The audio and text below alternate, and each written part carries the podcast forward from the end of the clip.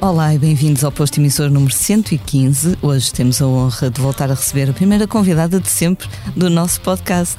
Depois de participar no primeiro episódio desta nossa aventura, já em janeiro de 2020, esta verdadeira mulher da Renascença já gravou música, deu concertos, organizou uma homenagem a Sérgio Godinho e lançou um livro. Capicua, bem-vinda de volta ao posto emissor. Muito obrigada. Já aconteceu muita coisa, entretanto, é verdade. Uma pandemia, um, exato, o, o, o S Gigante, um disco de mão verde, um livro, estamos, estamos sempre a trabalhar.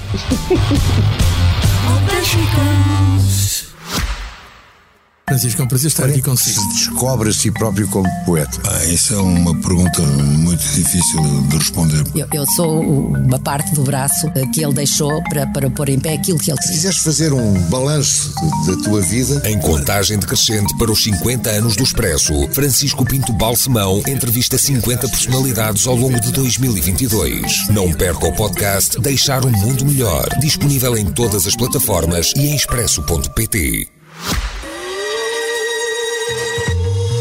Disseste, juraste, tu prometeste-me que me contavas os sinais. Eu te pedisse que tu seguirias o seu rastro como o dedo indicador, unindo os pontos ao ponto de sabê-los de cor. Eu podia. É engraçado, eu, eu lembro-me que há cerca de um ano, ou talvez um pouquinho mais, quando fui ver eh, aquela tua peça de teatro, a peça de teatro para a qual escreveste. Ah, e a peça, é verdade, a tralha. Uh, eu, eu, eu lembro-me de dizer, bem, agora só falta o livro. E tu riste e eu pensei, hum, já deve haver aí qualquer coisa nos planos, já estava nos planos, não é? Sim, eu, na verdade eh, andei a, adiar os planos porque uh, nos últimos anos recebi sempre alguns conv bastantes convites de editoras diferentes que, que, me desafiavam, às vezes até com uma ideia específica uh, de, de, um tema ou de um registro, ou um livro de poemas, ou um livro de crónicas de atualidade, ou um livro, pronto, assim coisas mais, um exercícios mais um, concretos que eu fui recusando porque achava que não, não era o momento, ou não era o formato que me interessava, ou, não, ou achei, também o meu síndrome do impostor também, também apitou várias vezes durante, durante esses anos, porque achava que ainda não era o momento, uh, e a verdade é que no, no final do ano passado, uh, eu, com o aproximar do, do final da, da relação que tive durante seis anos com a Visão, senti que se ia fechar um ciclo, não é, e que uh, quando fechasse a última crónica, em dezembro de 2021, ia ter centenas de crónicas escritas uh, que poderia uh, selecionar e finalmente publicar em livro. Só que isso também não chegava, então achei que devia fazer não só essa revisitação dos seis anos de crónicas, como uma revisitação das minhas gavetas do computador uh, e juntar alguns outros textos inéditos, alguns poemas e, e, algumas letras que, por terem uma relação umbilical com, com algumas das crónicas, ficariam bem na página ao lado, não é? Quase como se fosse um, uma simetria não é? entre a prosa e a letra, uh, não só para mim, como por exemplo para, para os Clay, para outras pessoas. Um, então decidi selecionar os, as crónicas, esses textos, uh, os poemas e as letras e fazer um trabalho de, de organização que parecia uh, quase impossível, mas que com, com algum trabalho de tentativa de distanciamento e algumas, uh, alguns avanços e recursos, consegui organizar em quatro grandes capítulos, que são mais ou menos temáticos, um, e com uma ordem que não sendo tempo, uh, cronológica, não, não tem uma lógica temporal, um, fosse guiando o leitor uh, pelos meus mares interiores, uh, aprofundando cada vez mais cada um dos temas e, e, e, de uma forma que fosse, não narrativa, mas que pelo menos uh, fosse embrenhando progressivamente a pessoa no, no, no meu universo. Um, essa parte não foi nada fácil, mas acho que no fim, quando li para a segunda ou a terceira prova, uh, senti que estava fluido e que tinha, e tinha resultado e portanto consegui uh, calar o meu síndrome do impostor e ficar contente com o resultado. Quando, quando escrevias as crónicas, sentias também algum bloqueio de escritor? Nem sempre era fácil encontrar um tema todas ah. as semanas, não é? Sim, isso é o pior das crónicas. Eu, eu facilmente me adaptei ao registro e, e até poderia ter sido complicado porque eu já estava. Eu, eu sou. Uh, o meu primeiro amor é a rima, não é? Eu, eu habitualmente estou confortável a escrever uh, em, rimas uh, e, e, a prosa, não, não, a não ser na, nos meus trabalhos académicos, não era muito comum. Uh, e, e, isso foi fácil. agora, aquela angústia de encontrar um tema a cada, a cada semana, no caso da visão era quinzenalmente, agora no JN é que é todas as semanas, um, é um, às vezes é um bocado angustiante, porque há semanas em que tens três ou quatro temas possíveis e, e, e outras semanas em que parece que não há nada. E, e, é angustiante porque, porque tens um prazo e é um prazo muito concreto, não é? E, e, e nem sempre, uh, nem sempre há, há, grandes recursos e, e, obviamente durante aqueles seis anos na visão houve uma outra crónica que falava mesmo sobre a falta de tema ou que era uma espécie de metacrónica uhum. em, que, em que eu tive que me valer dos meus recursos criativos para para me safar, e há uma delas até que está neste livro, que é uma que se chama Cotidiano, um, e, e, portanto, claro, esse, esse, esse, pânico da, da, folha em branco acontece sobretudo a quem tem que escrever com, quer dizer, com uma regularidade uh, imposta. Por outro lado, isso também nos dá uma certa disciplina, não é? E, e, e, e trabalha o músculo criativo, um, fazendo com que seja cada vez mais fácil. Apesar de tudo, com o tempo vai se tornando mais fácil. Disseste há pouco uh, de haver uma certa unidade temática, digamos assim, e disso fazer com que as pessoas entrem no, no teu universo. O que eu senti ao ler o livro é que ele acaba uh, quase por parecer às vezes um, um diário teu, um, com muita informação biográfica. Um, tens medo de, de, de, te expor ou simplesmente há temas que tu não abordas e então sentes-te confortável? Sim, é um livro de facto em que me exponho bastante, tal como me expus sempre durante esses seis anos de crónicas e agora atualmente no JN também, porque acaba por ser um, quer dizer, escrever para uma comunidade de leitores que é regular, não é? E com essa, e com essa, e, e pronto, e semanalmente ou quinzenalmente, acaba por nos aproximar das pessoas que nos, nos leem, sobretudo a visão que tem muitos, muitos assina, assinantes, não é? Portanto, cria-se uma espécie de intimidade, uma proximidade com as pessoas e é óbvio que há uma exposição grande, até porque as crónicas vivem muito da, da filosofia da vida cotidiana, não é? E daquilo que vai acontecendo, um nessa lógica de cruzar aquilo que é a experiência individual com os grandes temas coletivos, não é? Do, do, do pessoal para o social, sabes? De, de tentar que, que aquilo que é o ponto de vista muito particular acabe por, eh, por abordar, por tocar nos grandes temas da atualidade e, e portanto, é sempre nessa, nessa relação que se vai construindo a, eh, a crónica, pelo menos nas minhas. E eu acho que, claro que há uma exposição, mas também acho que é uma exposição controlada no sentido em que eu também, obviamente que não, não, não falo de coisas que não, que não, sobre as quais me apetece falar, ou, ou, ou quando falo sobre elas falo de uma forma que acho que seja confortável para mim.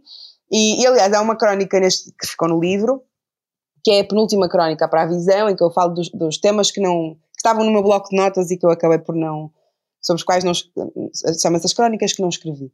E, e falo, e falo no, no texto que, que, não falei quase sobre os meus pais, que não falei sobre os meus irmãos, que não falei sobre o Pedro, e sobre as pessoas que me são mais próximas, no fundo, não é? E quase como se, como se isso fosse demasiado, demasiada exposição não é? Uh, para. Uh, para que eu me sentisse confortável, também porque quando se fala das pessoas próximas acabamos por falar, por expor as pessoas também, não é? Mesmo que seja a partir do nosso ponto de vista. Um, e portanto, obviamente que é uma exposição, mas é uma exposição, apesar de tudo, bastante controlada e, e, e, isto escrever acaba por nos obrigar a, a, a, pesar bem cada palavra, não é? E, e, e, a, e a dosear. Estiveste neste fim de semana na Feira do Livro, o, o estoque dos livros até, até esgotou. Um, Sim. O que é bom e é mau, não é? Eu fiquei feliz por um lado e triste por outro, porque ainda, ainda há 10 dias de Feira do Livro para, que poderíamos vender, não é? Mas nas livrarias, ainda não. E na Feira do Livro do Porto também. Deste muitos autógrafos. Uh, sentes que são pessoas que gostam do teu trabalho na música ou também leitores da visão, um cruzamento?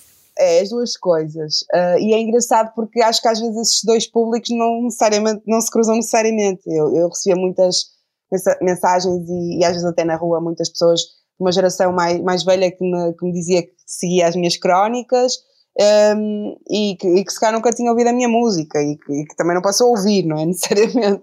E enquanto se calhar uh, pessoas mais jovens uh, esporadicamente leram uma crónica ou outra, mas, mas conhecem pela minha escrita na música e, e, e, vieram atraídas por isso, até porque eu acho que quem acompanha a minha música vai percebê-la muito melhor depois de ler o livro, não é? Porque não só há letras que nascem de crónicas e isso acaba por, por, por mostrar a origem de, de, cada frase, não é? E, e de, onde é que ela, de onde, é que, onde é que surgiu a ideia, como às vezes até há crónicas que explicam referências e coisas que eu vou dizendo nas, nas letras e que se calhar são mais encriptadas e que aqui aparecem bastante explícitas.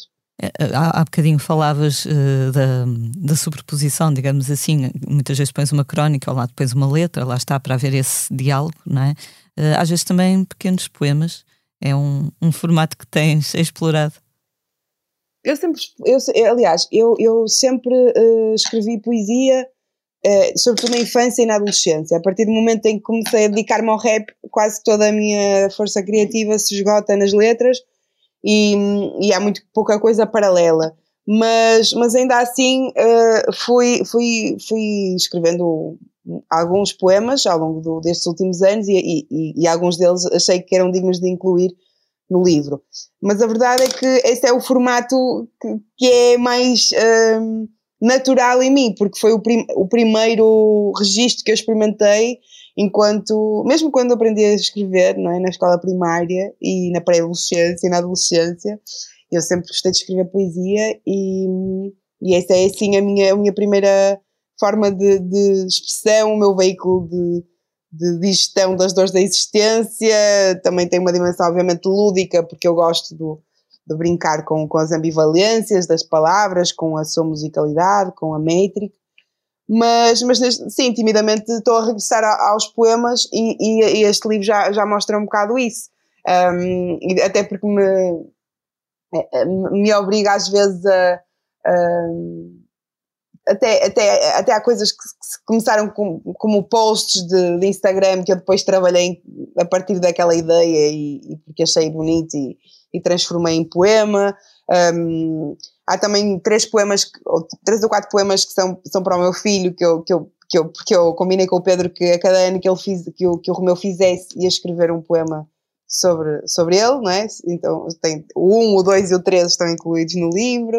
Um, às vezes, assim, a pretexto de quase nada, um, eu acabo por, por escrever, por escrever poesia porque, porque me dá muito prazer e, e, e de uma forma muito despretensiosa e, e, e esmagadora maioria eh, exclusivamente para mim, não é? Acabei por incluir porque achei que alguns deles tinham uma relação com, com a temática do capítulo ou, do, ou da crónica que está ao lado um, e, e, fui, fui incluindo alguns, alguns poemas. Um, e a verdade é que acho que acaba por, uh, acaba por, uh, por tornar interessante também o, o suceder de, de textos, porque às vezes há assim uma espécie de intervalo, uma janela ali, um, um vestígio que se abre né, com, com, um poema, com um pequeno poema um, e que ou, ou fecha o tema que vem antes ou introduz o tema que vem a seguir e acho que acaba, acabou por compor alguns, algum, algumas, alguns capítulos eh, de uma forma bastante airosa. É ali um, uma espécie de um biombozinho, não é? Uma, uma ilustração Sim, quase. às vezes uns separadores, às vezes. E, e, também é um bocadinho como a epígrafe que eu pus o, o aquele pequeno poema da, da Dila Lopes que, que, faz alusão ao Fernando Pessoa do, dos poemas serem como os chocolates, porque não há mais metafísica no mundo que os chocolates. E, e, a própria capa do livro também é uma, é uma caixa de bombons, não é? E, e eu acho que às vezes é, a ideia deste, deste livro também é isso, é, é, é ter às vezes pequenas, pequenas uh, frases, pequenos poemas que no meio das, das crónicas vão sendo uma, vão, sendo aquele bombonzinho, sabes, que, que acaba por uh, depois de uma refeição, não é? Com, com fechar, digamos assim, o, o banquete com, com, com, aquele, com, aquele, com aquela pequena gludice. É um bocado isso que eu sinto, é que aqueles poemas são os bombons que eu vou deixando ali no meio das crónicas. Uma curiosidade sobre quem escreve, tu ainda escreves à mão ou já é tudo? Não. Já não já há muito tempo, eu tinha, tenho muitos cadernos, uh, os primeiros anos de, de, rap são todos em cadernos e antes, na adolescência, os meus poemas eram todos em cadernos, mas depois uh, achei que eu, eu riscava muito, riscava e recomeçava e, e passava a limpo, era, era muito papel. Uhum. E depois habituei-me a escrever no computador e de facto é muito mais fácil porque dá para emendar as frases sem ter que rasurar e reescrever e tal. E desde então habituei-me ao computador Uh, tem uma grande desvantagem porque eu, eu costumava escrever muito em cafés. Há boa, boa moda do Porto e eu passava muitas horas em cafés a estudar e, e, e, escrevia muito em cafés. E hoje em dia já não o faço porque dá-me preguiça levar o computador. Depois claro. também acho que as pessoas vão ficar a olhar para mim. Claro. Não necessariamente porque me conhecem, mas porque às vezes, como estou a fazer música, estou a repetir, parece que estou a rezar o terço e, e não, não, não convém. Claro. Mas, mas tenho, tenho algumas saudades dos, dos cadernos, até porque me oferecem muitos cadernos e eu acabo por usá-los menos do que gostaria, mais para apontar ideias do que propriamente depois para fazer o o, para, para, trabalhar o texto. Uhum. Mas, mas sim, acho, acho, acho que o papel é insubstituível. Uma coisa que ainda não consegui substituir foi a minha agenda em papel, que vai ficando, a meio do ano já está totalmente, uh, sei lá, uh, não, não, não, é apresentável já, já está toda rasurada, gordurosa, arriscada, mas eu não consigo, não consigo deixar a agenda, a agenda em papel e, e, e organiza-me o cérebro. Se eu perco isto, fico, não sei, sou, perco os superpoderes. Dizem que quando escrevemos à mão, uh, mais facilmente lembramos o que escrevemos do que digitarmos. Acho que tem a ver com as é, zonas do cérebro que são ativadas ou qualquer coisa sim, assim. Sim, provavelmente, sim. Sim, até por isso é que acho que assim, quando escrevo bilhetes ou cartas, uh, nunca vou escrever em computador, né? Acho que há uma dimensão de intimidade que o papel tem claro. que depois o, o computador não tem, né? claro. né? nem que seja porque a nossa caligrafia é irrepetível e, e não é à toa que, por exemplo, que as pessoas depois valorizam ter um, uma, uma dedicatória ou um autógrafo no livro, não é? Porque isso torna aquele objeto pessoal em vez de ser só mais uma, um livro que saiu da gráfica igual aos outros todos, não é? Acho que de facto é insubstituível. É como aqui há uns tempos o David Fonseca disse aqui no, no podcast que nunca tinha deitado fora uma carta que tivesse recebido mensagens, apaga, etc. Mas uma carta claro. não se deita fora, não é? A partir. Sim. Há bocadinho sim, sim. falavas do, da paixão pela escrita, pelas rimas que te acompanha desde sempre. No livro dizes que o teu pai costuma lembrar uh, que a tua primeira rima foi à saída do infantário. Uh, era, é, sabes qual era a rima? O teu pai sabe? Sei, é ridícula, mas sei, eu era muito pequenina ainda, tinha, não sei, pai, 10 anos e meio. E três anos, estava a começar a falar. E, e o meu colega de escola chamava-se Tiago Azevedo, e, e o pai do Tiago Azevedo foi buscar o Tiago Azevedo ao mesmo tempo. O meu pai me foi buscar a mim, e o meu pai pegou em mim ao colo e eu olhei para a cara do pai do Tiago Azevedo e disse: O pai do Tiago Azevedo é um grande penedo. E. é uma frase um bocadinho tal, tal, mas eh, realmente uma criança pequenina rimar com penedo não é assim não tão é, óbvio. Não é nada óbvio. Eu estava a pensar em azedo ou qualquer coisa. Penedo. Não, é, foi, foi penedo, penedo. Não sei porquê, porque, mas espero que o, o pai do Tiago Azevedo não tenha levado a mal. Exato, se não Meu pai riu-se muito e, e, pronto, e guardou consigo a minha primeira rima para a posteridade. Eu gostava que ela fosse um bocadinho mais poética, mas pelos vistos tinha mais tinha mais. Uh, pronto, era só simplesmente. O efeito fonético, não é? é? É, o efeito fonético que, que até era um bocadinho uh, hostil para o, Tiago, para o pai do Tiago Azevedo. Muito bom. Tu falas muito da. Era a minha veia de rapper. Exato, já ali a bombar. Uh, já tu falas muito da, da tua infância na, nas crónicas, uma infância Sim. feliz, aparentemente. Uh, dás por ti a pensar se, como serão as recordações de, da infância do teu filho? Comparando ah, claro. com, com, com as tuas? Eu acho que todos os pais trabalham para construir memórias felizes para os filhos. Acho que, pelo menos, todos os, os pais que, que, que, se preocupam com os filhos não é? Uhum. e, que, e, que, os amam. Acho que isso é, é, é uma preocupação e, e, trazer, trazer o, mais, o máximo possível de experiências diferentes e de, e, e, de, e de riqueza, não é? De vivências, e é, é sempre uma, uma vontade grande. E, e, acho que, por exemplo, agora que estamos no final das férias, uh, sentir que ele se divertiu e que brincou imenso e que andou ao ar livre e que, sabes, isso é, é uma coisa que, que, me descansa, pensar que ele se vai lembrar, não é, da, dos, das férias grandes como, eu me lembrava, não é? E, um, é óbvio, é óbvio que, que, que, sim, até porque mesmo as, as, as, coisas que nós não nos lembramos da infância nos marcaram de uma forma ou de outra, mesmo nós não tínhamos muita consciência disso. E, portanto, claro, trabalhamos todos os dias para, que ele, para que ele tenha, tenha as, memórias, as melhores memórias que, que conseguir eh, guardar. Sei que ele já anda aí a, a recitar Sérgio Godinho, não é? Que força é essa? Sim, ele, ele é uma esponja, ele decora tudo, então gosta assim, há umas canções que ele gosta que eu também gostava muito. Por exemplo, A Formiga no Carreiro do, do Zé, que ele gosta muito, mas também é isso, é porque ele, ele, é, ele tem uma opção por veículos da construção civil. Então, essa música que estava que estavas a referir, que é o Força é essa do Sérgio Godinho, um, ele, ele, eu acho que ele decorou porque, porque fala sobre construir as cidades para os outros e ele gosta de construir cidades, não é? Então, uma vez eu cheguei a casa e estava a dizer: Epá, estou cansado, estive a trabalhar o dia inteiro. E ele disse: a construir as cidades para os outros, mas com aquela voz mesmo, a intuação do, do Sérgio. E eu ria a gargalhada porque sentia: não, estou a fazer bem o meu trabalho. Exato. e, e ele já acaba as frases com, com, citando Sérgio Godinho, mas acho que ele decorou essa frase especificamente porque fala em construção de cidades, que é uma coisa que lhe interessa muito. uma coisa que lhe fala mesmo ao coração, não é? Ao coração, sim. Falando. Aliás, eu tenho uma crónica no livro, uh, no quarto capítulo, que fala sobre a maternidade, que se chama Escavadoras Betoneiras, como é? Uh, gruas Escavadoras e Betoneiras, uma coisa assim que fala sobre essa obsessão do meu filho pelas máquinas da construção civil e sobre esse exercício que às vezes as mães, às vezes não, quase sempre as mães e os pais têm que fazer, que é mesmo não entendendo bem porque é que lhes interessa determinada coisa, um, acabar por, por entrar no, no barco e, e ter que ir a, pronto, a, a fazer fiscal de obra, andar aí na rua a ver, a ver, a ver as gruas a, a, trabalhar e as betoneiras, que é uma coisa que eu fazia muito quando ainda Uh, ainda eu adormecia sempre no carrinho do bebê, andávamos aí na rua a ver as obras todas e os, os, os senhores das obras já o conheciam uh, e, e, pronto, mesmo não entendendo era uma coisa que, que me cabia enquanto mãe da criança ter que ter que, que fazer. É engraçado. E, pronto, e, e, essa, e essa,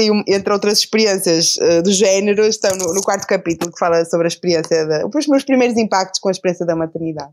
É engraçado porque há, há interesses que nós vamos buscar à, à família, não é? Mas há coisas que parece que já nascem connosco. No, no caso do teu filho, os veículos da construção Sim. civil. Eu acho, eu acho que entendo, porque tu vês uma máquina daquelas enormes, gigante, com, aquelas, com aqueles braços articulados e aquilo de facto parece uma dança de dinossauros mecânicos, né? É uma coisa assim que tem um impacto e faz barulho e, e, e claro, para uma criança aquilo é um espetáculo uh, impactante. Eu, eu nunca tinha sequer reparado nas máquinas da construção civil e agora vou na rua e estou sempre a ver claro. as betoneiras e as escavadoras, mesmo quando não estou com ele penso, ah, ele ia adorar aquela, aquela máquina, sabes? Claro, claro. Eh, eh, passei a reparar nisso e nunca, nunca sei lá, não, não reparava todo e agora vejo sempre as gruas em todo lado e estou sempre, eh, pronto, tenho essa, essa atenção claro. por causa dele, simplesmente. Na tua família, por exemplo, tinhas pessoas ligadas à música ou à escrita ou também foi uma coisa que, que nasceu contigo, se calhar? Não, eu acho que uh, havia. A minha bisavó, do lado da minha mãe, disse que escrevia rimas, gostava de escrever rimas, quadras, e que tinha jeito para. também para o desenho, era, tinha assim jeito para as artes. Mas eu acho que isto vem do lado da família do meu pai. Uh, não que eles sejam propriamente. Não, nenhum deles é ligado à música. Alguns cantam, alguns têm, têm, têm mais jeito do que eu para, para tocar instrumentos mas é mais, mais uma, uma, um sentido de humor que está muito associado à, à, à palavra. Aos trocadilhos, à, à, às vezes também às rimas, às, à, aos jogos de palavras. É habitual, uh, não que eles tenham feito propriamente carreira uhum. a escrever ou nada que se pareça, mas a escrever poemas no dia do aniversário, ou o meu tio que escrevia um poema que estava colado no autocolismo a dizer que a, que a Sanita tinha tendência para entupir, mas fez um soneto, sabes? Tipo, eh, esse tipo de humor que tem, tem a ver com, uh, com, com, às vezes com, com jogos fonéticos e, por exemplo, o meu pai tem uma mania de dizer as palavras ao contrário e, e fazem trocadilhos engraçados e aquelas anedotas que têm a ver também com, com aliterações e com... E, e eu acho que vem daí essa, essa minha uh, relação uh, lúdica com as palavras, achar piada, o meu humor tem muito a ver uhum. com, com, com a linguagem. eu acho piada a coisas que têm, sabes, piadas que têm a ver com, com as palavras e com os duplos sentidos, com as ambivalências, com os jogos de palavras. E acho que vem daí. Agora, todos gostam muito de ler uh, e, e, e, acho que alguns deles têm bastante jeito para, para contar histórias, uh, para, para a oratória, e eu acho que, se calhar, vem daí. Mas simplesmente acho que também, como eu mostrei uma vocação desde miúda para as palavras e isso me foi valorizado, acho que depois também foi uma coisa que foi estimulada, claro. percebes? Mesmo que eu tivesse, se esse primeiro interesse cá não tivesse sido estimulado ou valorizado, eu provavelmente tinha, tinha deixado, não sei, nunca, nunca vamos saber, isso, isso é muito difícil. Claro, claro. Essa coisa do talento, para mim que estudei Sociologia, isso do talento, da vocação, são coisas muito misteriosas. Quando, quando foste para o curso de Sociologia, Uh, pensavas, não sei, ser professora, investigadora? Ou Sim, pensei em fazer investigação, investigação. trabalhar numa universidade, no centro, de- no centro de estudos, de estudos em ciências sociais, ou então trabalhar em planeamento do território, que também era uma possibilidade. Ah, e durante alguns anos fui fazendo as duas, a música como uma vida, uma vida paralela, e depois comecei, a verdade é que comecei a ter cada vez mais trabalho com música. E naqueles anos da Troika deixou de haver qualquer possibilidade de fazer investigação em ciências sociais em Portugal e a precariedade era enorme, e portanto a vida foi se encarregando de dar mais oportunidades do lado da música e menos oportunidades do lado das ciências sociais. E eu sou mais feliz, na verdade, a fazer música e outras coisas, porque eu também não fui fazendo sempre, lá está, esses tais desdobramentos para a minha escrita, desde das crónicas, outros projetos sociais, às vezes dou formação, agora no ano passado lembraste e bem do, de escrever uma peça de teatro e vou fazendo sempre muitas coisas ao mesmo tempo. Pronto, o Mover também, o projeto de música para crianças, não é? Sempre muitas coisas que não, não necessariamente são só as- os meus discos e os meus concertos, mas que têm muito a ver ou com a música ou com a escrita e com as suas múltiplas possibilidades ah, e, e pronto, felizmente tenho sido mais feliz a fazer essas mil coisas do que do que na sociologia, do que era na sociologia ou na, Uhum. ou nas- na, nas- na vida académica, digamos. Quando começaste a, a apaixonar pelo hip hop no- nos anos eh, 90, foi primeiro através do grafite e depois da, da música, foste descobrindo. Uhum. No livro até dizes que ficas feliz por ter sido antes da internet, assim ias descobrindo através de outras pessoas, ah, uma coisa assim passo a passo. Sentias-te, não sei, assim, eh, na posse de um segredo especial, porque nessa altura o, o hip hop era uma coisa ainda de, de culto, vá, mais de nicho do que é Sim. Não é bem uma, sim, não, não era bem um segredo, mas sentia que fazia parte de uma tribo, não é? De uma, de uma comunidade e tínhamos um, uma- um sentido também, um espírito underground, de facto, que ah, fazia com que não interessasse se as outras pessoas gostavam ou não do que nós estávamos a fazer. Ah, as outras pessoas nem sequer entendiam bem o que nós estávamos a fazer, até porque nós estávamos a construir uma cena, não é? Na altura, e portanto ainda também nós próprios estávamos a descobrir muitas coisas. Uh, mas sim, sentia muito essa ideia de comunidade, de, de, de ter uma experiência, primeiro graf, eh, sobretudo pelo grafite, uma, uma relação com a cidade também era ela própria muito específica e que só nós é que tínhamos, porque só nós é que prestávamos atenção a determinadas coisas, estávamos na rua a determinadas horas, fazíamos eh, nossos espaços que não- habitualmente são em lugares, não é? Como fábricas abandonadas ou as bermas da autoestrada. E, portanto, sentia que nós tínhamos uma vivência muito específica, muito particular e que só dentro da nossa tribo é que, é que poderíamos e- partilhar e, e entendermos uns aos outros e, e- e criar um sentido de identificação. E isso foi muito rico, porque eu aprendi muita coisa com a comunidade hip hop. Aliás, é- está em duas ou três crónicas do, do livro. O espírito do it yourself, não é? de construir um, ou de, perseguir aquilo que nos interessa e construir a partir dali uma forma de nos expressarmos, seja a partir do grafite ou do rap ou outra coisa qualquer. Um, e uma independência de uh, um espírito de, de, de autoafirmação uh, totalmente alheio àquilo que são os, os critérios ou, ou as etiquetas ou os rótulos que os outros, sobretudo na adolescência, nos querem impor. É? Em vez de deixar que os outros nos, nos ponham nas caixinhas, nós dizemos eu sou do hip hop, sabes? Essa coisa muito. Que era muito também dos anos 90, em que havia muitas tribos urbanas, muitas, muita, muitas culturas juvenis, muitas contraculturas. Hoje em dia está tudo muito mais misturado e muito mais pulverizado mas nós distinguíamos no liceu quem é que era metaleiro, quem é que era do skate, quem é que era do hip hop, não é? Isso para nós era uma estratégia também de afirmação pessoal, de dizer eu, eu afirmo-me como fa- fazendo parte de uma determinada comunidade, eh, pelos meus interesses musicais ou pela, pelo, meus, pelo aquilo que, que me interessa em termos criativos, e acho que isso é super enriquecedor, pelo menos para mim foi sempre. Um, e o facto de ter feito esse, crescimento numa altura em que não havia internet como há hoje, fazia com que nós dependêssemos uns dos outros para trocar informação, não é? E, de, e por partilhar cassetes e para partilhar revistas de grafite que nós comprávamos quando alguém ia a Londres ou a Paris, pedíamos à mãe de não sei quem para trazer fotografias dos grafites que havia na rua, não é? E tínhamos um de nós que guardava as fotografias todas. E, e trocávamos uh, gravações do programa do Marinho, uh, sabes, na Antena 3, e, e, alguém gravava em VHS o, o Yo MTV Raps com os videoclipes que passavam na MTV uma vez por semana.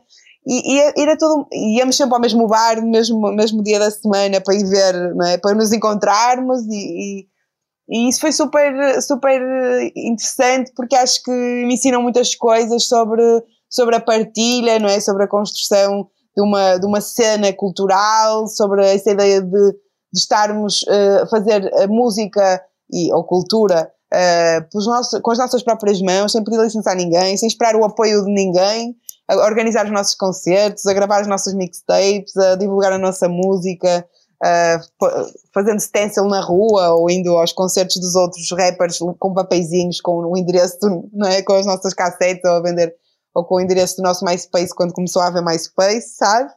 Então foi, um, foi uma adolescência que eu acho que foi muito importante para depois eu conseguir fazer uma carreira mais profissional, digamos assim, na música, com esse, com esse espírito uh, de independência e de, e, de, e, e, do it yourself, né? que eu acho que é muito do hip hop e do punk e das, dessas tribos mais underground, uh, de facto foi a minha escola, não é?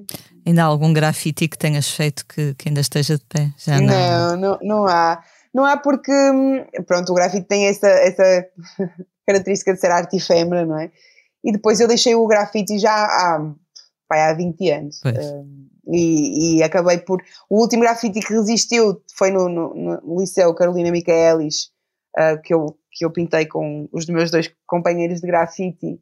Uh, esse, uh, por encomenda não é, da, da, própria escola, porque nós andávamos no liceu e eles, eles uh, encomendaram-nos um mural no, no, pavilhão desportivo, não era no pavilhão desportivo, era na parede ao lado uhum. da, da Associação de Estudantes, que depois foi demolida para construir um pavilhão desportivo e, portanto, e mesmo esse último, que era legal e, estava e, tava, e poderia resistir mais tempo, entretanto, já, já, não, já não está. Já não, já não existe. Quando fazes aquela coisa da aquela lista das coisas maravilhosas numa das crónicas, Sim. uma delas é desenhar bem. Tu gostas de, de desenhar?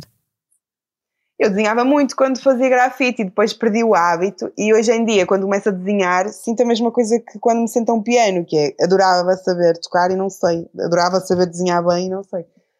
Acho que hum, uma das coisas que eu gostava de fazer quando tivesse tempo era, como aliás eu digo na minha crónica, a mulher do Renascimento, era estudar desenho, pintura, escultura. Sempre gostei muito de, de belas artes de, e sempre fiz muitos cursos livres de, de cerâmica, de, de desenho, de aguarela, etc. Um, e ultimamente, de facto, não me tenho dedicado nada uh, ao desenho, nem, nem, nada que se pareça, nem nada que se pareça. E, portanto, tenho sempre um bocadinho essa frustração de, de sentir que é um superpoder que não, que não tenho e que gostava de ter, sabes? E falar italiano, não é? Também era um dos teus ah, isso planos. sim, isso também é, mas isso é para, é, é para a forma. É quando for uma mulher uh, mais velha, mais madura, vou-me reformar e vou aprender italiano e estudar belas artes, que é para me tornar uma mulher do Renascimento. Muito bem. Esse espírito todo. Mas se calhar vou viver para Florença. Parece-me bem. Não tenho dinheiro para isso. Tinha que ganhar o euro milhões para viver para Florença. Exato. Esse, essa estaleca toda que tu ganhaste nesses anos uh, com, com a tua comunidade do, do hip hop no Porto fez com que quando saiu o primeiro disco de Capicua uh, fosse já um disco super confiante, não? Eu, já, eu esse meu primeiro disco uh, foi na verdade o meu quarto trabalho, porque eu tinha tido feito um primeiro EP em banda com a Marta, com o Diwan e com a Maria, a nossa amiga que cantava connosco na nossa primeira banda. Uh, depois fiz um EP também com outro rapper do Porto, que era o Auge, uh, e que se chamava Mal Feitio. Depois fiz uma mixtape a solo em 2008, que era Capicua Ghost Primo, e portanto esse disco só, como, só existiu porque eu me sentia preparada já para fazer uma coisa mais a sério. Um, e, e, e, demorei alguns anos não é, a, a fechá-lo. Portanto, sim, eu diria que quando eu fechei esse disco já tinha para aí 20, 20, 20, 20 e muitos anos, portanto também já não era propriamente uma, uma adolescente e tinha muita noção daquilo que tinha para dizer e, e, e tinha também a vontade de expandir os meus públicos para fora, lá está, da tribo, não é? Porque eu até então estava, promovia a minha música apenas no, no circuito mais underground do hip hop, nos sites de hip hop, tocava em festivais ou festas de hip hop e, portanto, tinha vontade com esse primeiro disco a sério de, de chegar a públicos de outras tribos, de outras idades e, e, portanto também aí fiz esse esforço de contactar algumas editoras, entretanto o, o a Ótimos Discos uh, pela, uh, por decisão do, do Henrique Amaro, tiveram interesse em editar e não sendo propriamente uma editora major, tinha, tinha direito à assessoria de imprensa e, algum, e um pequeno budget para fazer uh, um vídeo ou dois, e eu consegui fazer uh, dois videoclipes. E, e, a verdade é que correu bastante bem e, e, e, consegui a partir daí depois abrir algumas, algumas brechas para, para, para começar um processo de profissionalização que, que se consolidou depois uh, mais em 2014 com o Sereia Louca, em que já estava na Valentim de Carvalho.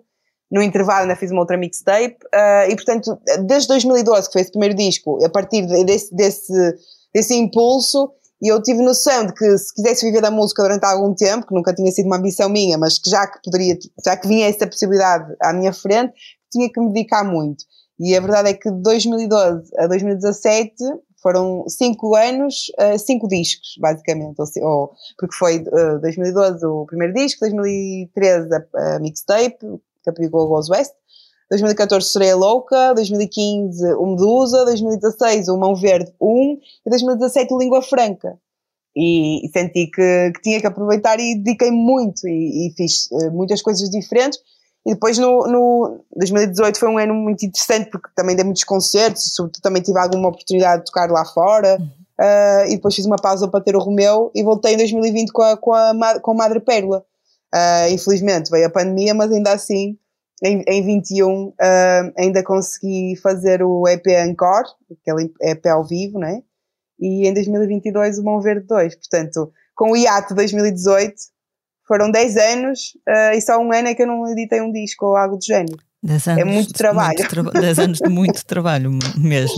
Exato. E agora quero parar, estou com vontade de fazer nenhum hiato, porque de facto estes últimos, estes últimos meses de pandemia, criança pequena, frustração também por, por, pela falta de concertos, não é? que acho que todos os músicos eh, partilham e, e sobretudo eu que tinha acabado de lançar um disco que me me custou muito a terminar, tinha um bebê muito pequenino, etc. Toda essa frustração, todo esse, todo esse cansaço, acho que ainda, ainda, ainda me pesa e também, sobretudo, acho que estamos num momento de grande transformação e em, em que ainda para mim é difícil perceber que música é que eu quero fazer, sabes? Eh, ainda sinto que estamos no olho do furacão e está tudo muito. Há muita informação, muito estímulo, a ditadura da novidade está no auge, as pessoas estão totalmente absorvidas pela voragem, não têm paciência para nada e eu também não, não me apetece estar a, a ser só a, a reagir, sabes? Uhum. Só a reagir. Apetece-me parar e pensar bem de facto o que é que me apetece fazer em termos musicais um, e, e, portanto também por isso não tenho agora nenhuma pressa de editar outro disco. Acho que foi numa entrevista à Visão que disseste que poderias um dia deixar de fazer música, nunca vais, porém, deixar de, de escrever. Uh, portanto, a escrita Sim tem outras vertentes, não é? Escrita, Naturalmente. Sim, e a escrita teve sempre comigo, não é? Eu, eu lembro-me ainda não, não saber escrever e já adorar as lenga-lengas, as rimas e os jogos de palavras. Depois aprendi a escrever e encantei-me uh, pelos poemas uh, que mandavam fazer o dia do pai, ou o dia da criança, sabes? Ou, ou, ou a redação sobre o 25 de Abril, ou sobre o Natal. Eu, era, era, a minha, era, era o que mais me dava prazer fazer e depois durante toda a pré-adolescência, adolescência, a escrita foi uma forma de de eu falar sobre, falar comigo própria, não é? E expressar as minhas, as minhas ideias e emoções. Depois o rap veio catapultar isso para uma dimensão de ofício, não é? De, de ter que, que de tornar a minha escrita cada vez mais sofisticada, quer do ponto de vista métrico e musical, quer do ponto de vista do sentido, da mensagem, do seu impacto. E, entretanto, tive a oportunidade de experimentar estes desdobramentos, desde as crónicas ao teatro, a, voltar à poesia também. Uh, e sinto que as possibilidades são, são imensas uh, e, que, e que, de facto, sou muito grata à, à, escrita, à, escrita por me ter permitido fazer música, né? mas, mas uh, não me vejo ter uma carreira musical até aos, até aos 80, como o Caetano, como o Gilberto Gil. É? Acho, fico sempre muito surpreendida. Ainda no outro dia estava quando, a assistir em direto ao concerto dos 80 anos do, do, do Caetano e, e, muito emocionada, porque foi de facto um um concerto incrível, mas a pensar nisso, como é, como é, que é, como é possível ter essa energia, não é? ainda essa, essa vontade de estar em palco aos 80 anos com aquela, com aquela entrega, é, é admirável mesmo. Ele parece estar cada vez ah, mais uh, eu acho que não, não terei. É verdade, ele está lindíssimo, feliz, no palco com os filhos, com a irmã, foi um momento incrível. E, e sim, e muito criativo, tanto ele como o Gilberto Gil, como o Chico Buarque, ou até o Sérgio, o Sérgio Godinho também, editaram álbuns recentes, não é? Continuam com vontade de compor e de gravar. E, e, e, já não, e, já, e já podiam perfeitamente viver do, de tudo o que já nos deram, não é? E não estar preocupados em, em criar, mas tem esse, essa faísca criativa, esse, esse drive que eu acho que é admirável e, e sou muito grata por ser contemporânea e poder usufruir, mas, mas ao mesmo tempo surpreende-me como é que, como é que tem essa, é, como é que ainda conseguem viver desta profissão que é tão dura, um, que existe tanta entrega, tanta, tanta, tanta força motriz, tanta exposição, um, numa indústria também que é muito canibal, que tem muitas, tem, que nunca foi justa, que não é propriamente bonita, não é? E que nós temos que uh, gerir porque gostamos de fazer música, é? no fundo, e, e, e, pronto, e temos que, que, que, às vezes, muitas vezes, uh, continuar a manter o, o, olhar no copo meio cheio, apesar dos desconfortos da indústria musical e, e do nosso, e deste, deste negócio, digamos assim. E, e surpreende-me que eles, que eles ainda tenham essa, essa vontade. Eu não sei se, quanto, quanto tempo de, ainda tenho para vontade de fazer música, mas de facto escrever é impossível deixar porque, porque lá está, é aquilo que, que me faz uh, é, que me, é o que me faz suportar não é, os desconfortos da existência e, e, e é aquilo que, que, que, me faz mais feliz. Antes que ao longo destes últimos 10 anos, há bocadinho já, já deste entender um bocadinho isso, uh, a tua música, os teus discos chegaram a pessoas que não ouvem habitualmente hip hop? Sim, sim, sim. Acho que desde o primeiro disco isso aconteceu. No Seria Louca foi ainda mais óbvio, porque também cheguei a pessoas mais, com, com idades mais uh, diferentes, não é? desde crianças a pessoas mais velhas. Um, e acho que durante um, um, bastante tempo era muito, e até hoje, é muito nítido quando vai, se vais fores ver um concerto meu, a diversidade de pessoas que estão na plateia que também, não, que, que, sobretudo há uns anos não era comum num concerto de rap. Mas se calhar é cada vez menos estranho isso, porque acho que está tudo muito mais pulverizado e misturado, mas e também há muito menos preconceito em relação ao rap do que havia há uns 10 anos. Mas, mas acho que sim, acho que, que me orgulho bastante ter um público diverso em termos uh, etários, uh, também de, em termos de, de todas as tribos urbanas, homens e mulheres, crianças, todo o tipo de pessoa acho que, que se sente acolhido num concerto meu e eu acho que isso é uma, uma vitória, porque até há poucos anos o hip hop era, era exclusivamente era uma coisa exclusivamente juvenil, não é? Muito teen e, e também ela própria muito, sobretudo muito masculina, não é? Uhum. Em termos de público. E hoje acho que cada vez menos é assim. Continuas a ouvir Sim, muito, é. muito rap, muito hip hop, enquanto fã. Sim, sobretudo, sobretudo uh, brasileiro. Eu, eu consumo sobretudo, e não é só na música é em todas as outras áreas uh, da cultura, até em podcasts, tudo. Eu consumo muito o que se faz no Brasil e, e habitualmente também ouço, ouço bastante rap brasileiro. Uhum. Tens assim alguns favoritos atualmente?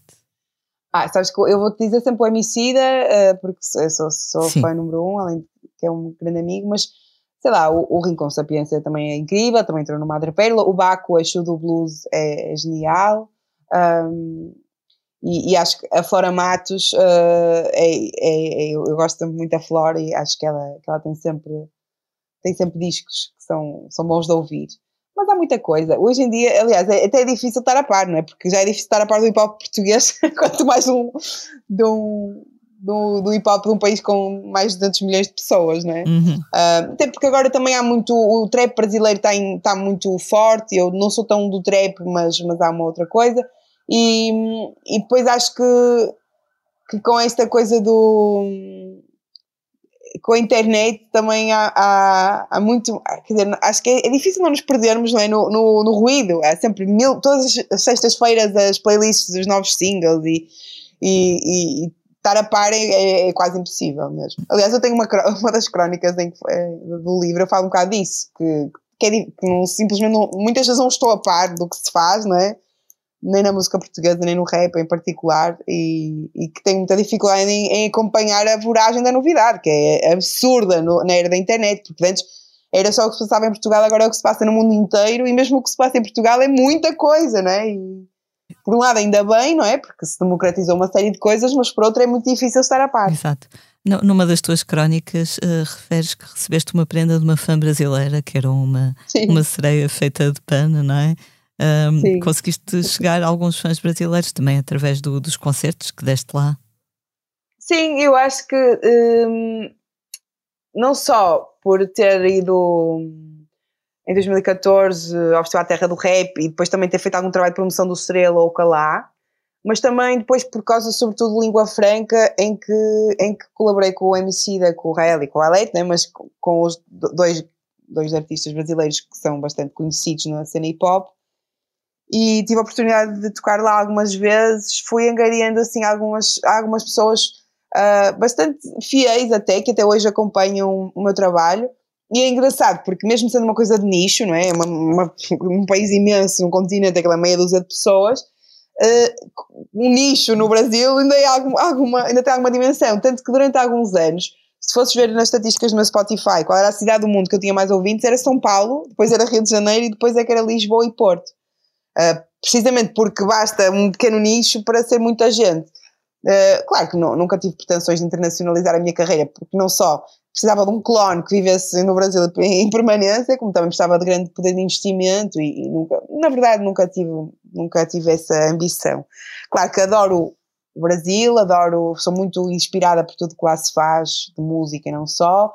Tenho, tenho sempre vontade de voltar, não é, para tocar e para, e para estar com, com os amigos, mas, mas acho que essa ligação uh, tem muito mais a ver com, com a minha gratidão pelos estímulos positivos que o Brasil me dá do que propriamente por uma ambição de partilhar a minha música lá, percebes? Claro. É muito mais de receber do que, do que de tentar dar, no sentido de promover a minha, a minha música. Mas sim, obviamente que, que sou sempre muito grata quando me escrevem do, do Brasil e, e, no caso essa, essa menina que me mandou um livro e uma sereia de, de pano muito linda e pronto, e, e com quem muitas vezes troquei mensagens e, é, e claro, obviamente que é, que é bastante emocionante não é? saber que conseguiste uh, tocar alguém que está do outro lado do mar não é? e que nem sequer às vezes nem percebe totalmente as tuas referências não é?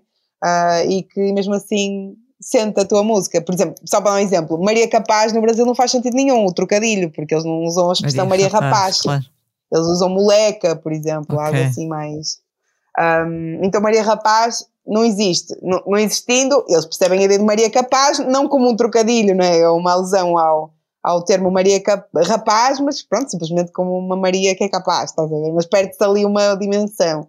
Uh, e, e, mesmo às vezes uma letra que não tenha propriamente uma expressão que seja muito, ela, ela que seja mais portuguesa, de qualquer forma não é que eles entendam tudo que eu diga, não é? Um, e, e obviamente que algumas coisas se perdem uh, na tradução, digamos assim. Até o meu próprio nome, como estávamos a falar em off, Capicua, no Brasil não quer dizer nada, porque eles não usam essa expressão, eles usam palíndromo. Uh, Capicua é uma palavra ibérica, portanto, nem no Brasil o meu nome faz sentido. Mas ainda assim pode ficar revestido de um certo exotismo, é não um é? mistério, é tipo só é como assim, nós quando também um ouvimos. exótico. Exato, quando nós, quando nós ouvimos também algumas coisas nas novelas brasileiras que nós sabíamos o que é que queriam dizer, não é? Uh... Sim, e habituamos-nos, não é? Habituamos. Exatamente.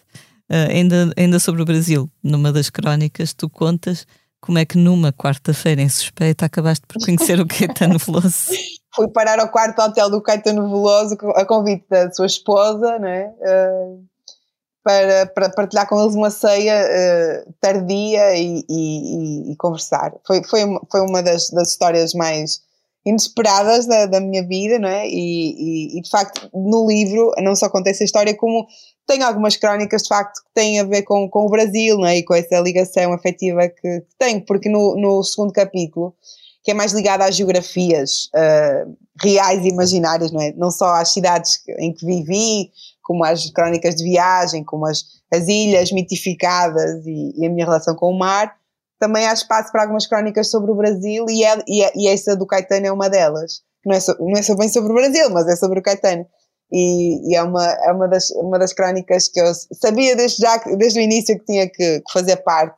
Há uma outra que é uma das minhas favoritas, que se chama João Sensação e que também é sobre uma viagem de carrinha em São Paulo. E o João Sensação era o motorista da carrinha. E é uma das minhas favoritas também. Uhum. Portanto, portanto, essa parte das, das crónicas do Brasil uh, tem assim um lugar especial no meu coração. Essa paixão pelo, pelo mar e pela água uh, tem a ver com o título do livro, suponho, Aquário. Sim, também. Hum. Obviamente que para quem segue o meu trabalho já percebeu que eu tenho uma obsessão com os títulos e com as canções aquáticas e, e da, da sereia louca há o Madre Pérola, a Medusa, Exato. agora o Aquário, há, há sempre uma, o elemento água está sempre lá, mas, mas tem a ver, o, o título tem, primeiro é o título da crónica que eu revelo aos, aos leitores da visão, que estou, que estou grávida e que vou, vou ter um bebê e portanto vou parar durante uns meses. Ah, mas, mas foi mais pela ideia de, para mim o aquário ser quase como um recorte do oceano, né? tipo uma pequena moldura ah, para uma paisagem subaquática e eu senti sempre que este livro também era uma espécie de janela para os meus mares interiores, então que também por essa ideia de, de os textos serem soltos e, e serem e é, é quase como se o livro fosse uma espécie de, de- recorte também de, de- para, para, para, para os meus mares interiores e, e- e os textos fossem eles próprios eh, também assim uma espécie de peixinhos que vão compondo uma paisagem bastante fluida e, e que não foi no sentido em que não foi construída de raiz assim, não é? Porque é- eu quando faço um disco eu penso no que quero fazer, vou construindo até cumprir aquela, aquela ideia eh, que tenho na cabeça não é? e concretizar uma- um, um projeto de, de, de alguma coisa. Aqui foi olhar para o que eu tinha não é? e tentar dar-lhe um sentido, uma organização, uma estrutura, mas, mas, mas de, um, de um corpo de trabalho que não, não, não nasceu propriamente ah, feito, não é? No sentido em que não, não, não vinha, não, não era para ser embrulhado num livro, não é? Então ah, é, é como se fosse uma janela. Ah, e, e, e acho que, que nessa senda de, de títulos ligados à água também, também ficava bem. Uhum. No ano passado foste convidada a escrever uma novíssima carta portuguesa para assinalar os 50 anos das novas cartas portuguesas. Aquele papel que chamaste a ti de dar voz à, lu- à luta das mulheres, à luta, à, à exaustão das mulheres, também é um papel que levas muito a sério. Sim, ah, não é que propriamente que eu tenha decidido ser tipo a paladina da, das questões de género, mas desde a adolescência que, que, que me que tive, que tive consciência histórica, social, política de que, de que sendo mulher tinha que, que me desconstruir permanentemente e, e lutar contra os condicionamentos e contra, a- e contra o patriarcado e contra uma série de desvantagens eh, à partida, não é? E que, e, que, e que isso seria uma luta contínua e, uma, e um trabalho individual também ele próprio permanente, não é? Ahm, e, e portanto é uma causa que é indissociável de mim própria, quer do ponto de vista da minha cidadania, quer depois do ponto de vista da, da- do meu trabalho musical e também, obviamente, daquilo que eu vou escrevendo. E, e mesmo quando, como, estava a dizer há pouco, eu, eu parto para as crónicas numa perspectiva pessoal, não é? Obviamente, estou a falar do meu ponto de vista, das minhas experiências, mas tento articular sempre com as grandes questões, com a dimensão coletiva da- das, das coisas. E, e neste livro é muito óbvio que eu parto, sobretudo, das questões ligadas à maternidade, não é? Para falar sobre um conjunto de temas, não só, pronto, essa crónica que estavas a dizer, que esse texto das novíssimas cartas, não é necessariamente, não parte da ideia de maternidade, mas neste disco há muitas outras crónicas que, por exemplo, fazem esse caminho, não é?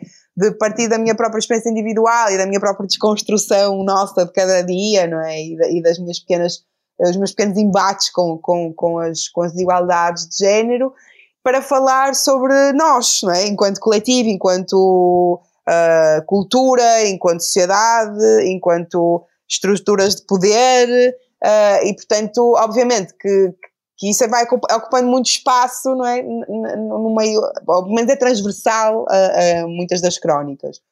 Um, e, e acho que de facto fizemos muito trabalho desde o 25 de Abril, que, que muita coisa mudou neste país, mas ainda há muita coisa para mudar e portanto eh, só, só se fosse por inconsciência é que, não, é que eu não falaria do assunto. Não? é? Claro. Da última vez que falamos, falamos sobre Mão Verde, o, o disco, o livro eh, lançado este ano com Sim. canções para crianças, mas que não se querem infantis, não é? Ahm, Entretanto, já tens dado vários concertos. Eh, como é que têm corrido estes espetáculos para os mais pequenos e não só? Olha, e como, como nós dizemos, é- é- são espetáculos para verdes e maduros. De facto, os pais divertem-se tanto como as crianças e um bocadinho na senda do que já acontecia desde 2015, porque nós já, o primeiro o espetáculo Mão Verde foi em 2015 e o primeiro disco saiu em 2016.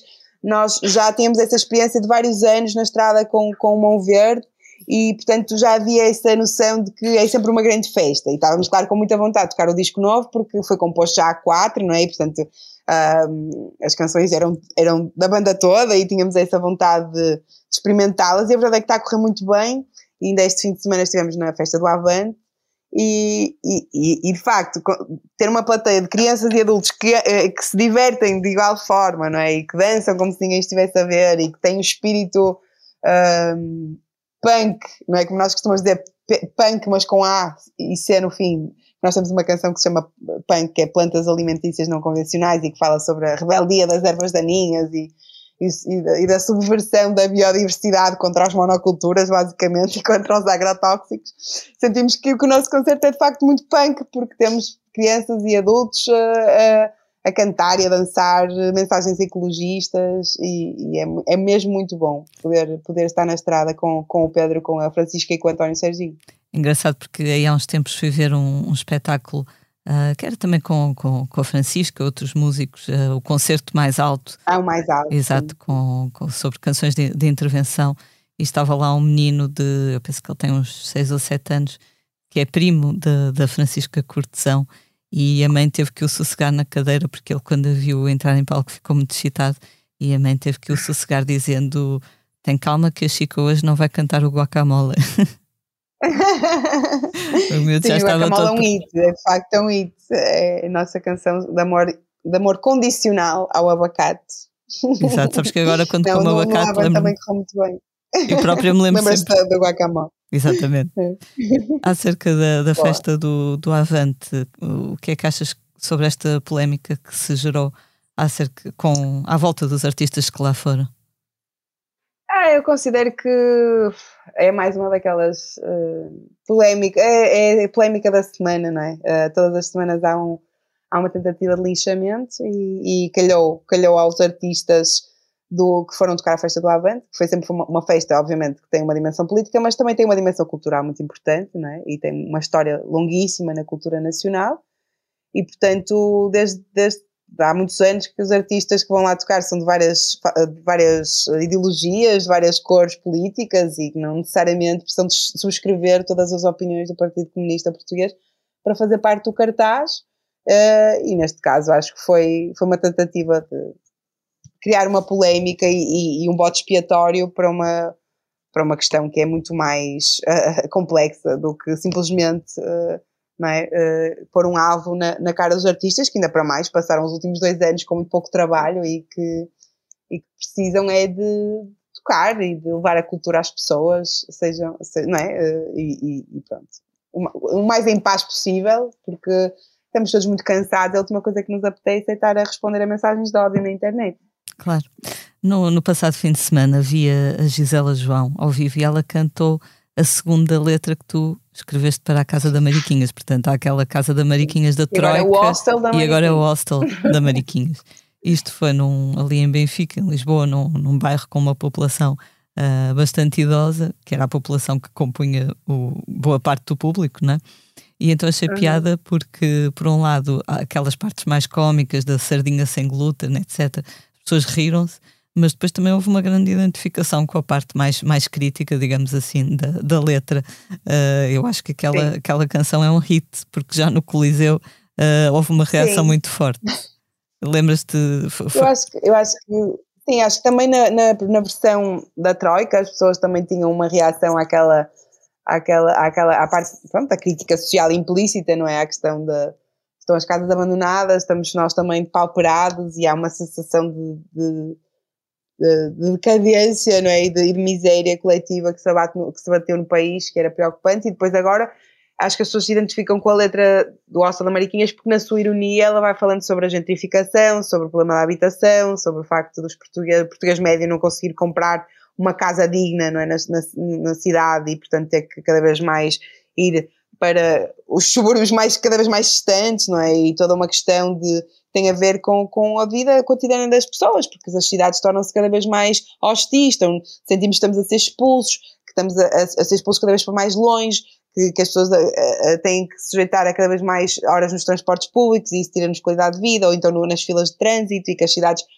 nessa lógica de, de, não são sustentáveis e que elas próprias transformam numa espécie de cenário para inglês ver e não numa, numa, numa cidade vivida que, que, nós, que nós eh, teríamos uh, um direito um, inalienável, mas que apesar de tudo nos, nos consegue uh, fazer sentir cada vez mais um, mal, mal, mal, recebido, mais mal, mal recebidos, não é? Que sentimos que não temos lugar e acho que as pessoas depois também se identificam com essa mensagem, apesar de se rirem bastante da parte irónica e, e cómica, não é? Do, da, da, do, do, próprio conceito hostel, hostel da Mariquinhas, não é? Agora já... Eu gosto muito dessa letra. Aliás, essa letra nasceu numa crónica. Uh, e eu escrevi uma crónica quando saiu, já não sei qual dos discos da Gisela, acho que foi o Nua. E, e disse, e disse nessa crónica que a outra Mariquinha já estava um bocado desatualizada e que se eu escrevesse hoje seria assim. E escrevi metade da letra na crónica. E depois, uh, já não sei, acho que foi ela, ou na altura também o Francisco Vasconcelos, que ainda é o editor da, da Gisela, quando ela estava na Valentim, me disse: Ah, tens que continuar esta letra, tens que fazer a letra toda, porque eu só tinha feito metade da letra. E eu depois acabei a letra e mandei para a Gisela e ela, e ela disse: Ah, vou ter, que, vou ter que começar a cantar isto. E, e a verdade é que era para ter entrado neste último disco, mas comecei logo no meio da pandemia, ela achou que não tinha, não tinha era um bocadinho fora de, do momento e, e, ficou para os concertos e agora espero que ela grave, um, porque ela já gravou, aliás, mas espero que ela inclua num, num, num disco ou numa reedição, porque de facto acho que as pessoas, pelo menos mandam-me mensagens e, e, bastantes vezes quando a veem ao vivo a uh, falar dessa canção e acho que ela de facto ecoa no coração, pelo menos dos portuenses e dos lisboetas, ela ecoa bastante.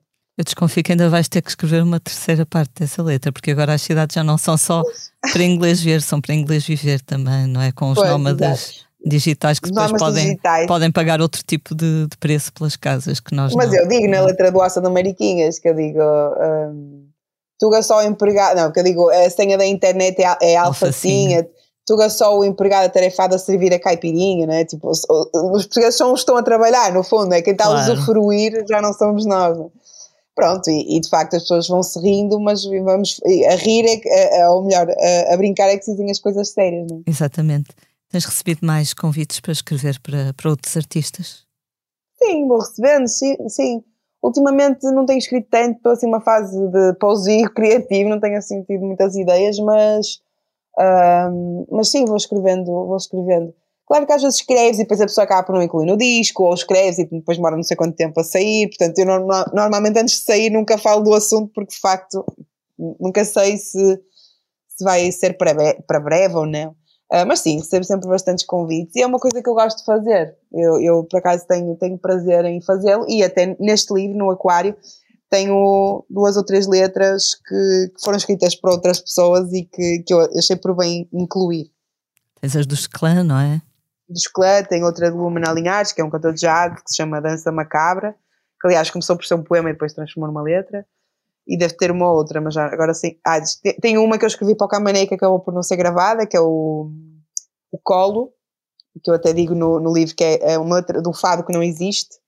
Um, e portanto há sempre, há sempre letras que, que, vão, que vão saindo para outras pessoas. Tens, tens facilidade em, escrever quando te convidam? Quando conheço bem as pessoas, ou eu conheço bem a pessoa, ou, eu conheço, ou tenho que conhecer bem a música da pessoa. Uhum. Se eu não conhecer a pessoa de lado nenhum, ou não conhecer bem a sua música, é muito difícil, na verdade. E, e evito até, porque porque há uma dimensão do trabalho que tem a ver com escrever para aquela voz, para aquela pessoa, para aquela, para aquela pessoa dizer, e isso é uma coisa de, que, que, exige uma certa intimidade, não é? Com saber que tipo de palavras é que fica, ficam bem naquela pessoa, que é que aquela, será que a pessoa, a pessoa diria aquela frase, assumiria aquela posição, não é? Um, é, é, é, um bocado isso. E se eu não conheço a pessoa e se não, e se não tenho familiaridade com o seu trabalho, pelo menos, não é? Eh, é muito complicado fazer esse exercício, não é? Claro.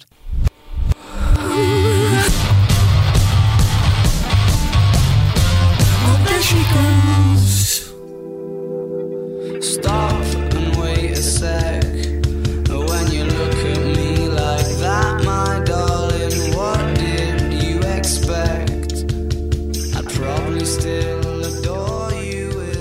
Vamos passar agora ao tema da semana. Terminou há poucos dias a primeira edição do Festival Neo Calorama. Ao longo de três dias, o Parque da Bela Vista em Lisboa recebeu concertos de Nick Cave, Arctic Monkeys, Ornatos Violeta, James Blake e Peaches, entre muitos outros. Pelo festival passaram, segundo a organização, mais de 110 mil espectadores, sendo que o dia da Arctic Monkeys registrou mesmo lotação escutada. Este festival realiza-se no mesmo recinto do Rock in Rio Lisboa, mas o espaço é menor, sendo que uma das preocupações da organização é que o evento seja confortável e sustentável. A Blitz esteve em reportagem neste novo festival, que volta a realizar-se em 2023. Podem ver as fotos, todos os artigos em blitz.pt. Capico, ainda gostas de ir a festivais ou preferes mais concertos de sala? Eu prefiro concertos de sala, por acaso, mas este ano fui ver os da Weasel. Foi assim o único festival que não fui tocar que me apeteceu ir mas, quando, mas também vi o concerto da Nati Peluso e do Setangana no Superbox Super Rock e adorei Setangana. E tocaste a seguir, Nati não é? Também gostei. teu concerto. a seguir, não pude ficar até ao fim, não queria sair, queria ficar lá. E, e, portanto vi pelo menos esses três bons concertos em festivais este ano, mesmo não tendo praticamente ido a festivais. Um, acho que ainda me custa essa ideia de estar no meio de uma multidão, acho que para mim ainda é um bocadinho estranho, não é? Porque foram dois anos de pouca vida social mas, mas acho que é ótimo sentir que as pessoas têm vontade e que este ano estava os recintos cheios e que havia muito, muita fome não é, de voltar a, aos, aos, grandes eventos musicais e, e, e, às plateias corpo a corpo, não é? Isso dá-me uma certa, um certo conforto, apesar de não me apetecer ainda muito estar lá, eh, sinto que, que é, um, é um bom sinal. Foi bom voltar a ver os da Weasel, era uma banda que gostavas, não é? Foi, foi.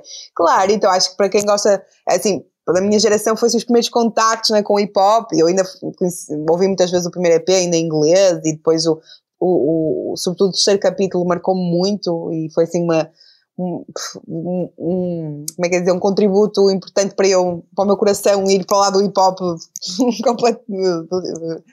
final, assim, sem, de forma totalmente entregue e portanto tinha essa, essa vontade de os rever e de, e de cantar como se fosse uma adolescente outra vez. Uhum.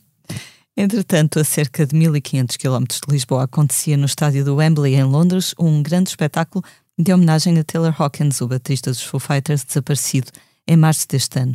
Foram seis horas de concertos com nomes tão ilustres como ACDC, Queen, Paul McCartney ou Liam Gallagher dos Oasis.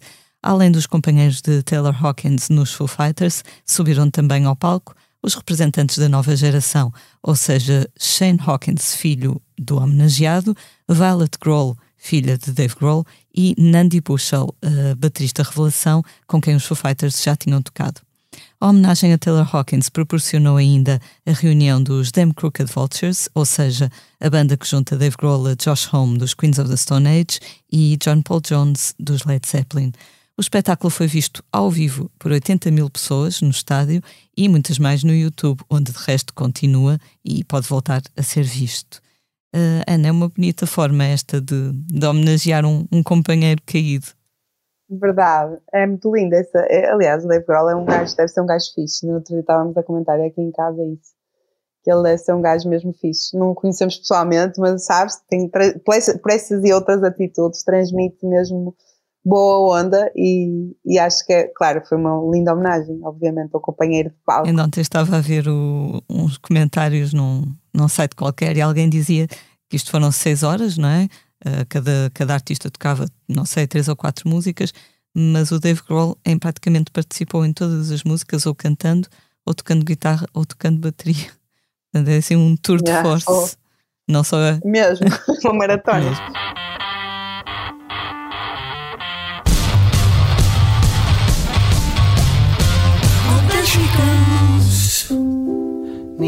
Disse que era fácil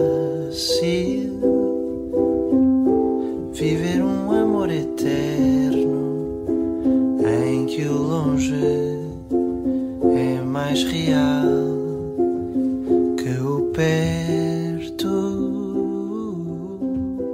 Vamos agora falar de um disco que acaba de chegar às lojas e ao streaming. Chama-se, uh, perdão, chegou apenas ao streaming porque é uma edição digital. Chama-se Sal, é um EP do Salvador Sobral, composto por cinco canções tocadas ao piano. Uma delas chama-se Tristeza dos Dois e tem música de Bernardo Sassetti. É um inédito do Bernardo Sassetti com letra de Luísa Sobral. Luísa Sobral é autora de um outro tema deste EP, bem bonito, que se chama Estrada Dividida. Neste EP, neste EP há também um inédito chamado Canção para a Ida, que Salvador Sobral dedica à sua filha, que deve nascer em breve. Então disse ele. É, não sabia que ele ia ser pai. É verdade, era uma informação que estava lá escondida pelo meio do, do comunicado. Todo este disco, disse ele, é inteiramente composto por baladas e foi pensado para que um dia a minha filha o possa ouvir. Eu achei isto bonito, é, é bonito ver o, os homens também a assumir a, a, paternidade como uma inspiração, não é? E uma parte importante da sua Sim. vida. Sim. E acho que essa geração de pais já é mais uh, vocal quanto a essa relação, não é? De, de uma paternidade mais, mais afetiva, mais, mais uh, eu ia dizer mais maternal, porque é o arquétipo, estava a falar do arquétipo, mas acho que em breve, espero eu, cada vez mais, isso já não, não vai ser só essa ideia de, do que é maternal, também vai, vai poder misturar-se com, com, com o que é paternal, não é? E não vai fazer sentido fazer essa distinção. Assim espero. Sim, acho que na, na nossa geração, pelo menos falo para mim, uh, era bastante diferente do que eu vejo hoje dos pais mais jovens. O, enfim, a mãe era aquela figura mais presente, mais, mais próxima, uhum. mais, mais afetiva, lá está, e o pai era mais muitas vezes uma figura mais distante ou de maior autoridade ou de, de poder decisório, não é? Eu acho que sim, acho que cada vez mais isso, isso está a deixar de ser assim, não é? E, e os arquétipos acabam por se, por se, diluir na realidade mais, mais uh, igualitária, não é? De hoje em dia, e espero que cada vez mais assim, claro. claro. E também no ponto de vista artístico, Uh, por exemplo, o B Fachada também tem, tem já escrito sobre a paternidade, não é? tem uma música lindíssima com a Lula Pena um, sobre isso, que se chama Barrigão, acho eu, e que é linda, e, e portanto é cada vez mais comum isso acontecer, e espero que, que, que, que no futuro seja mais assim.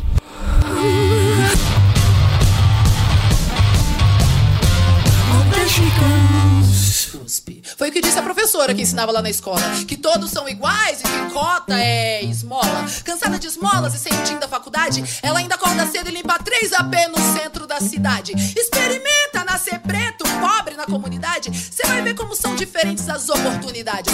E nem venha me dizer que isso é vitimismo. Não bota culpa em mim pra encobrir o seu racismo. E nem venha me dizer que isso é vitimismo. Começamos agora aos concertos dos próximos dias. Esta sexta-feira, dia 9, o australiano Xavier Ruth atua no Art Club no Porto, no sábado no Coliseu de Lisboa. Também no sábado, a cantora e ativista brasileira Bia Ferreira dá um concerto no Beleza, em Lisboa. No mesmo dia, os norte-americanos Magnetic Fields tocam no Lisboa ao vivo e também no sábado, mas em Beja, no Alentejo, um herói local, António Zambujo, apresenta o espetáculo Voz e Violão no Teatro Paz Júlia. Estamos assim numa espécie de pausa entre os grandes festivais e o regresso dos grandes concertos uh, em sala, numa altura em que continuam a ser anunciados grandes espetáculos de estádio também. Depois dos quatro concertos dos Coldplay em Coimbra, em 2023 vamos ter Harry Styles em Algés, em julho, e os Rammstein no Estádio da Luz, em junho. Por outro lado, temos, portanto, estes grandes espetáculos a serem anunciados e temos também cada vez mais bandas médias, digamos assim, a cancelar digressões internacionais com a justificação dos custos serem muito elevados. Uh, estava a ler no, no teu livro, quando conheceste o Caetano Veloso e a, a, sua mulher Paula Lavim, que ela dizia como é que era, quem não ganhou dinheiro com a música não vai ganhar mais. Já não vai ganhar. Exato. Ela disse, agora não é comércio, é serviço. Isso. A gente só aluga em streaming, já ninguém faz dinheiro com isto. Sim, e eu digo, olha, para quem nunca pensou em ver da música, só pela noite 2 que conheci o Caetano já estou no lucro, não é? Exato, já valeu tudo. Ele sempre viu o copo meio cheio, não é? Basicamente. É o otimismo. Mas sim, é bastante. O otimismo verdade. do Sagitário, não é? Como tu dizes. É, inabalável. eu partilho muito isso com o André Tentugal, uh, companheiro de muitos videoclipes e de muitas outras coisas, que, que, ele também é como eu e acha sempre que, os, que o plano mirabolante vai dar certo. E, e, e, os nossos amigos, por exemplo, a Marta, a Beatriz Gosta, é que está sempre a dizer: vocês, quem me dera ser Sagitário para ter essa, essa fé, essa fé no, no, em tudo, esse otimismo, porque ela é o oposto, ela acha sempre que vai correr tudo mal e nós achamos não, vai, vai acontecer, vai correr bem. E, e isso, por acaso, é uma coisa que apesar de tudo, nos últimos dois anos foi um bocado abalada, mas que me vai salvando muitas vezes. No entanto, a Beatriz Gosta é autora daquela famosa frase: quem acredita vai, não é? Quem acredita vai, é verdade. Me inspira é verdade. também, de certa forma. É, é muito inspiradora, de facto.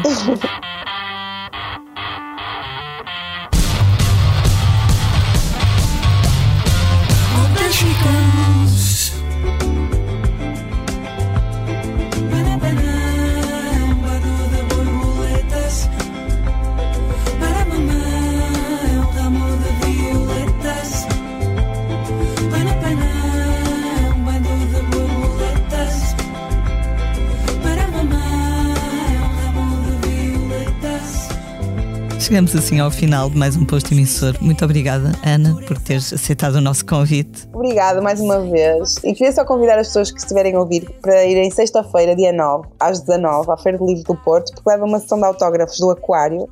E portanto, se quiserem a tal dedicatória especial, uh, vou estar lá pelas 19 horas na, na, no stand da Penguin. Uh, no, é no Jardim do Espaço Cristal, no Porto, e, e espero que não esteja chuvosa à tarde para possamos estar lá um bocadinho à conversa. Muito bem. Eu sou a Lia Pereira. Os temas de abertura e conclusão são da autoria de Legendary Tigerman. Edição multimédia estará a cargo de João Martins. Vamos finalizar então com uma curta leitura. Ana, Hum. força. Eu trouxe um poema do Vasco Gato, que é o meu poema favorito agora neste momento. Eu vou mudando, mas, mas gosto mesmo muito deste. E chama-se Lua Cheia, e eu vou tentar lê-lo, fazendo jus à sua beleza.